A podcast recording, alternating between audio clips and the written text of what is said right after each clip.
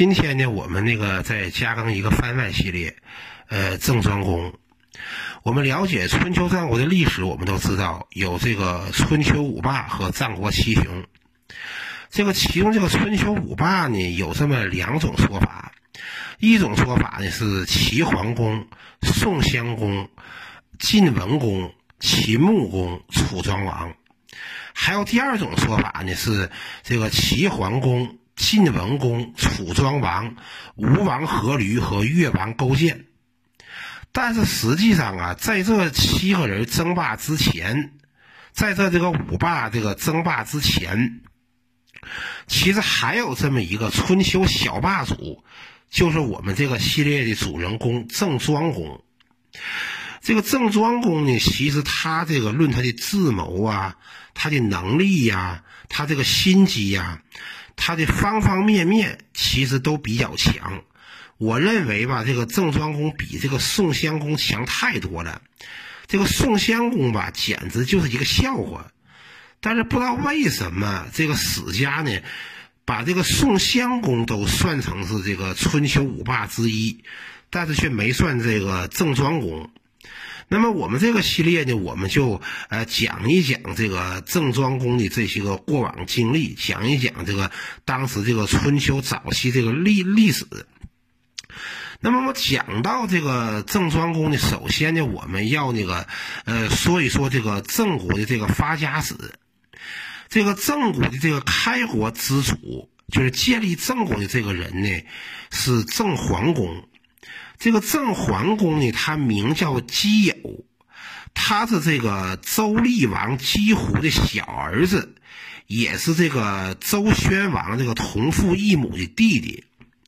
他在这个公元前八百零六年的时候呢，被这个周宣王给封到了郑地，建立了这个郑国。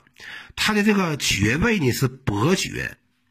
那么，公元前这个七百七十四年的时候呢，这个郑桓公呢又被这个周幽王封为司徒，他等于是在这个周朝的这个中央政府呢也担任这个官职。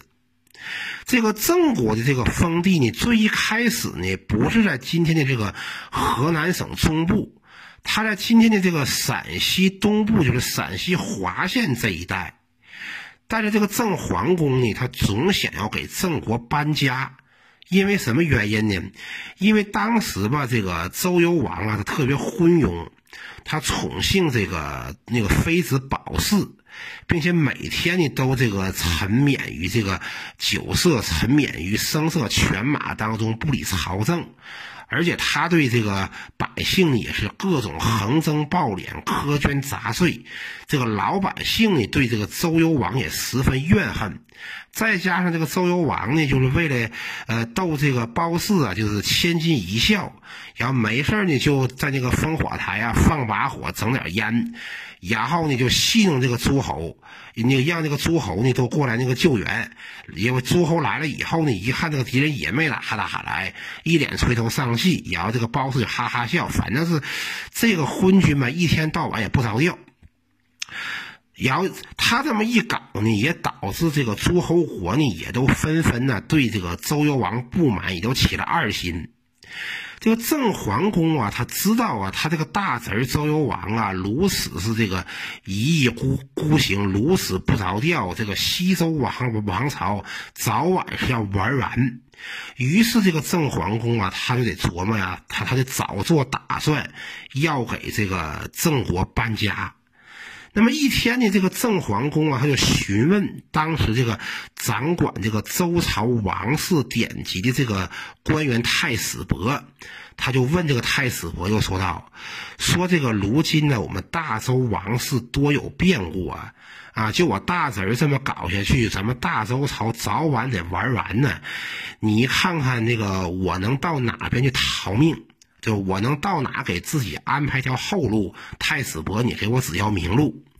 这太子伯又说到了，说那个只有在这个洛河以东、黄河济水以南，你到那边可以安家。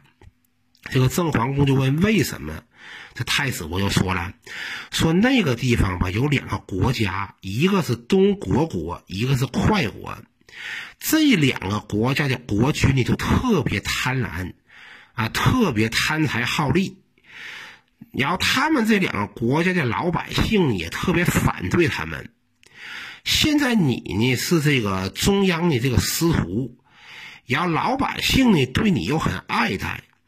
如果你要是那个向，哎，如果你要是向天子请求到那边去居住，我想这个东国国和这个快国的国君呢，他们看在你现在正在掌权，正在正位高权重，他们一定会那个把土地分给你。要你要真住到那里去的话，那么东国国和快国这两国的百姓很快就都是你的子民。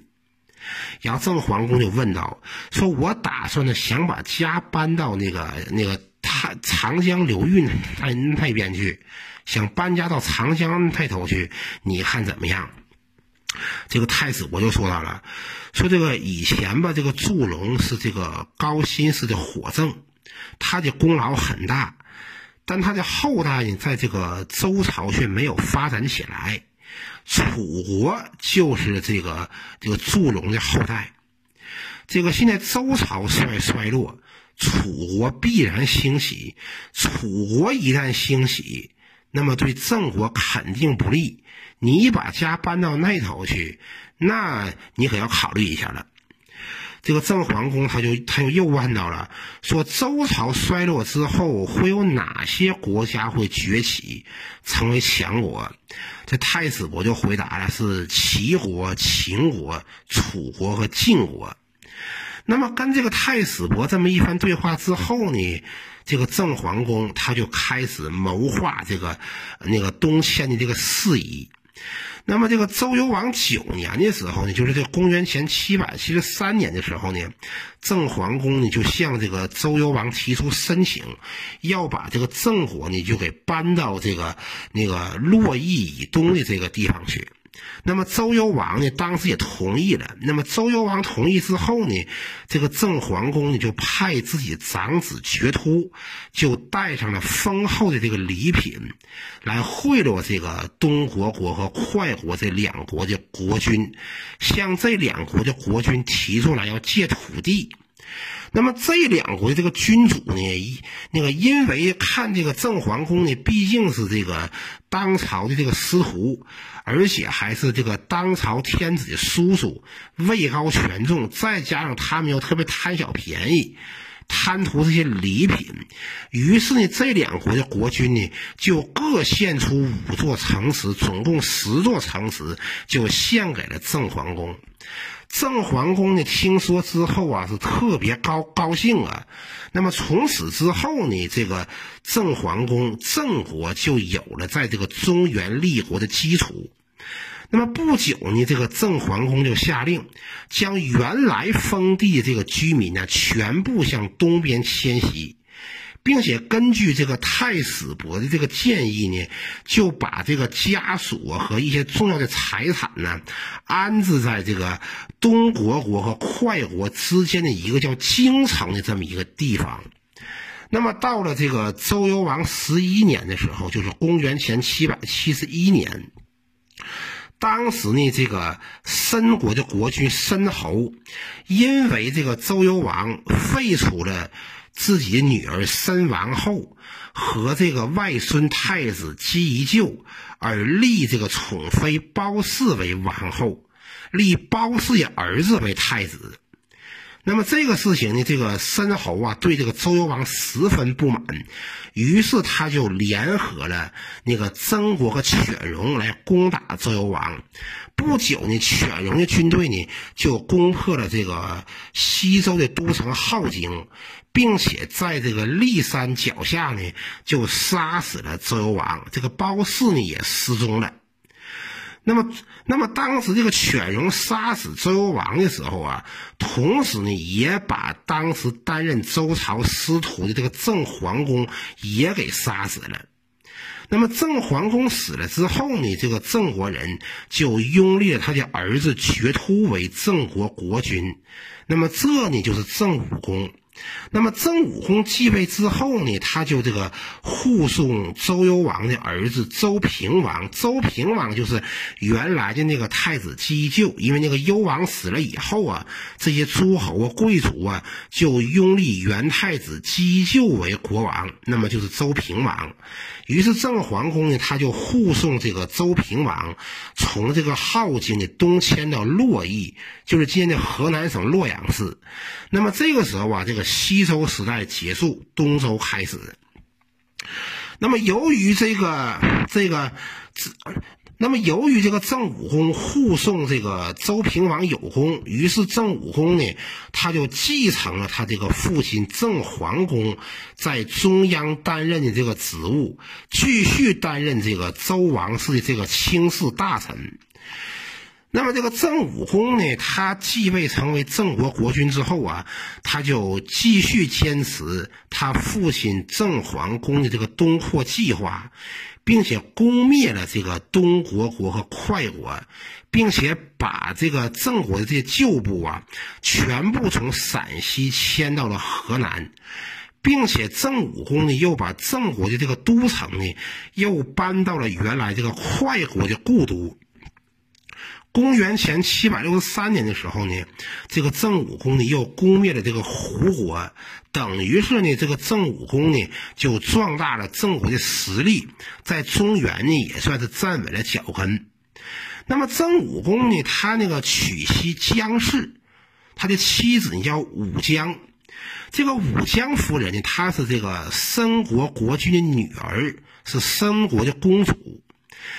那么，公元前七百五十七年的时候呢，这个武姜呢就给这个郑武公呢生下了嫡长子。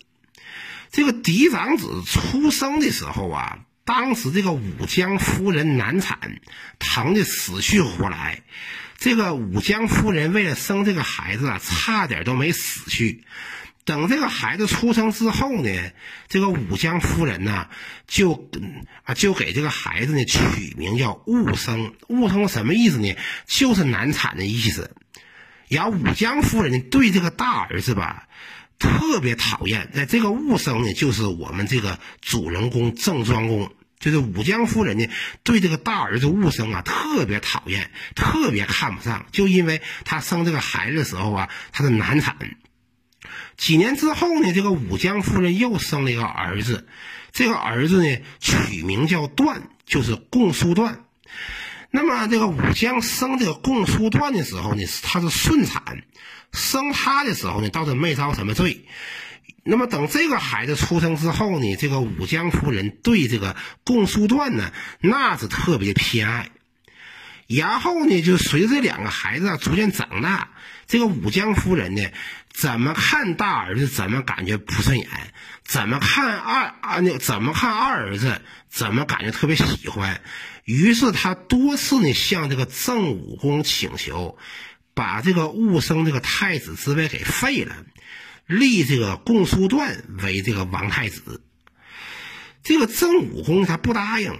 啊，一来呢，郑武公觉得吧，毕竟戊生是嫡长子，你根据这个周礼嘛，嫡长子继承制，你没有特殊情况，你是不能废长立幼的。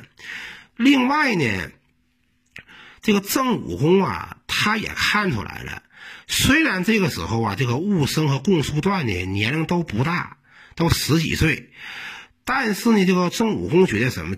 他觉得这个，他觉得这这个戊生呢，少年老成，很有心机，将来呀是这个当君主的这个材料。这共叔段呢，特别不着调，就是个浪荡公子。所以郑武公也觉得，这真把国家交给这共叔段，那非得玩完了不可。于是呢，这个郑武公呢，他还是坚持的立这个戊生为这个太太子。等到郑武公死了之后呢，武生就继承了这个王位，就是郑庄公。那么郑庄公继位之后呢，这个武姜夫人，这个武姜夫人呢，就跟这个郑庄公提出来要求，要求郑庄公把质地给这个他弟弟共叔段。这个郑庄公又说到了，说这个质地这个地方啊是个不祥之地呀。当年这个东国国的国君就死在那里去，就死在了那里。说母亲，你非要让我把这个地方给弟弟，那你可好好想想想想啊！除了这个地方之外，其他的地方啊，任你选择。然后这个武姜夫人呢，又要求这个郑庄公把京城封给这个公叔段。这个京城不是首都京城，是那个地名就叫京京城。然后那个呃，当时武姜夫人要求把这个京城封给共叔段，并且呢，让这个公叔段呢居住在京城，把他那个称为这个京城太叔。那这个郑庄公呢，他就没法推辞了，就只能答应了。然后这那个郑庄公答应之后呢，这个大臣载重就跟这个郑庄公就说：“说这个呃都会的这个城墙如果超过百字，那就是国家的祸害。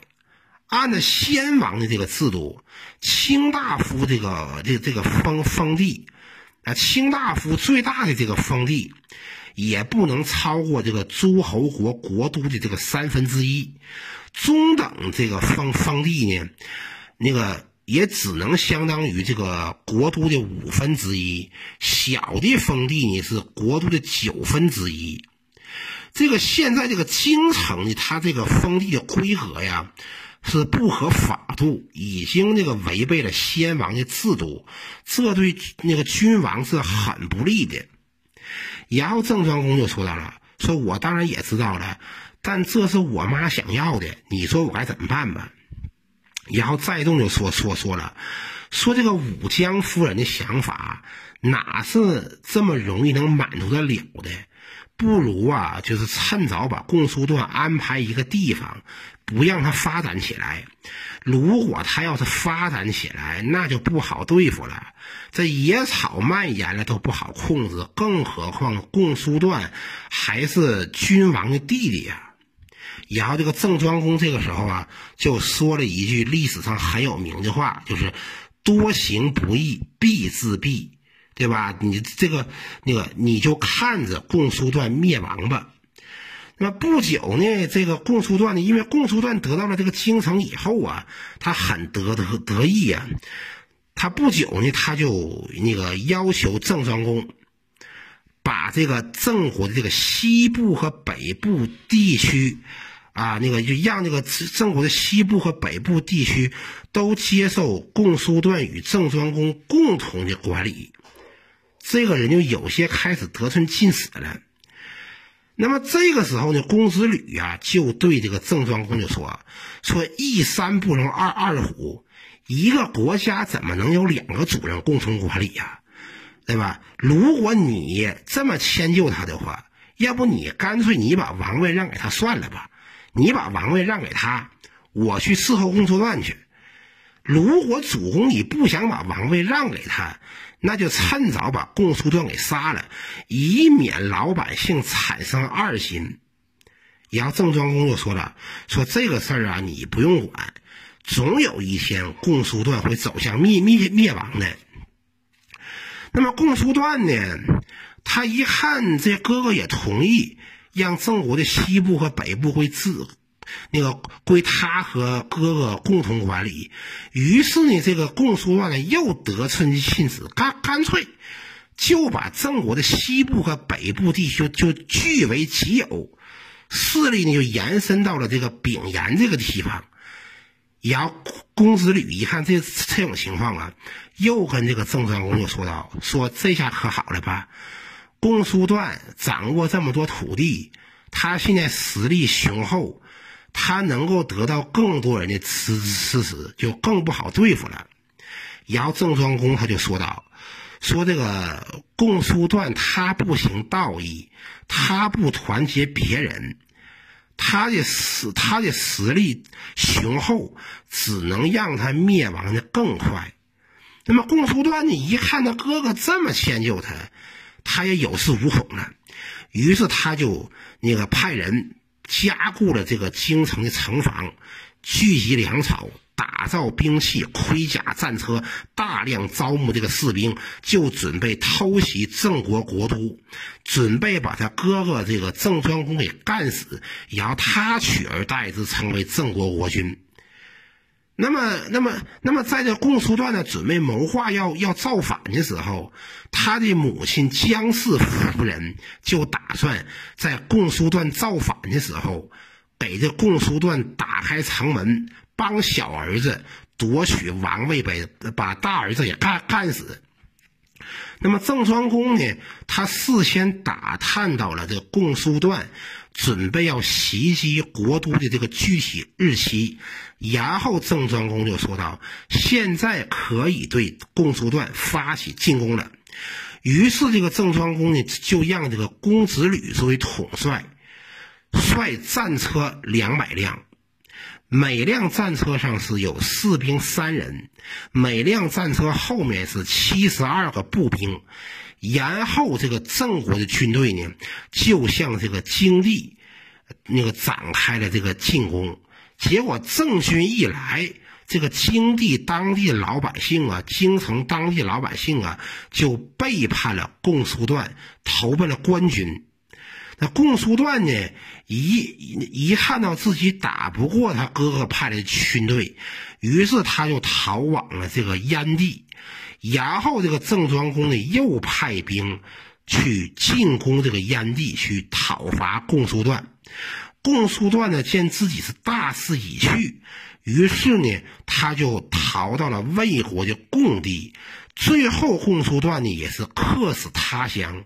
那么郑庄公呢，就平定了这个共叔段的叛乱。那么平定共叔共叔段的叛乱之后。这个郑庄公啊，对他的母亲武姜夫人呢，那是十分生气和不满呢。这个郑庄公呢，他就把这个这个他的母亲那个武姜夫人呢，就安置到了一个叫长影的这么一个地方。然后郑庄公呢，就对他的母亲就说道：“说我和弟弟都是母亲亲生儿子，这手心手背都是肉，你怎么如此偏向呢？”啊！从今往后，我再也不想见到你了。我跟你不到黄泉，绝不相见。然后郑庄公呢，一赌就走，他就走走走了。但是走了之后呢，这个郑庄公啊，他他他很快呀，他就后悔了。他觉得毕竟是自己亲生母亲，他也不能把关系闹得这么僵。但是毕竟你作为君主，你说说说得去的话。那金口一去言，又岂能反悔？所以说，这个郑庄公啊，内心里头特别纠纠结。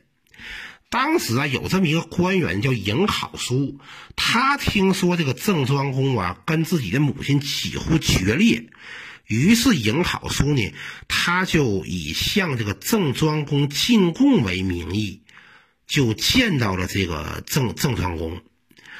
那么郑庄公跟他会见完之后呢，就给他赏赐食物，赏他饭吃。那么颍好叔在吃饭的时候啊，就故意不吃肉，就把这肉全给留下来了。这郑庄公感觉很好奇，就问他说：“你怎么不吃肉呢？难道你要当素食主义主？你要当素食主义者吗？”然后这颍好叔啊，他就说道：“说这个臣家中有老母。”他尝遍了很多美食，但从来没有吃过君主所赏赐的这种带刺的这个肉。请主公同意，让我把这些肉呢都带回去，都打包带带回去孝敬我的老母亲。那郑庄公一听，他就明白了赢好叔他他在内涵什么善事儿了。然后呢，他就这个说道：“说这个你有母母亲，你能给你的母亲带饭吃。”但我没有母亲，我都没法给他带饭吃。这个颍好叔呢，他就说说道：“说这个主公啊，那个呃，我想问一问，那个那个，你说这个话是什么意思？”于是郑庄公啊，他就把这个事情的过程啊，都告诉了这个这个颍好叔，说我跟我母亲都已经说说了，不到黄泉是绝不相见。这颍好叔就说了：“说这事有什么难办的吗？不就是个黄泉吗？咱们派人挖一个地道，啊，挖出地下水来，那这不就这不就是黄泉吗？啊，到时候呢，那个主公跟你的母亲在地道见面，这不就等于是在黄泉相见吗？谁又能说什么呢？郑庄公一看这个主意挺不错呀，于是郑庄公就派人就挖这个地道。挖完地道之后呢，他就在地道里啊跟他的母亲相见。那么郑庄公见到见到见到他的母亲之后呢，他就说道：“大岁之中，其乐也融融。”而武姜夫人呢，又回答道：“大岁之外，其乐也谢谢。”于是这个郑庄公呢，就他就跟他的母亲武姜夫人呢就和好了。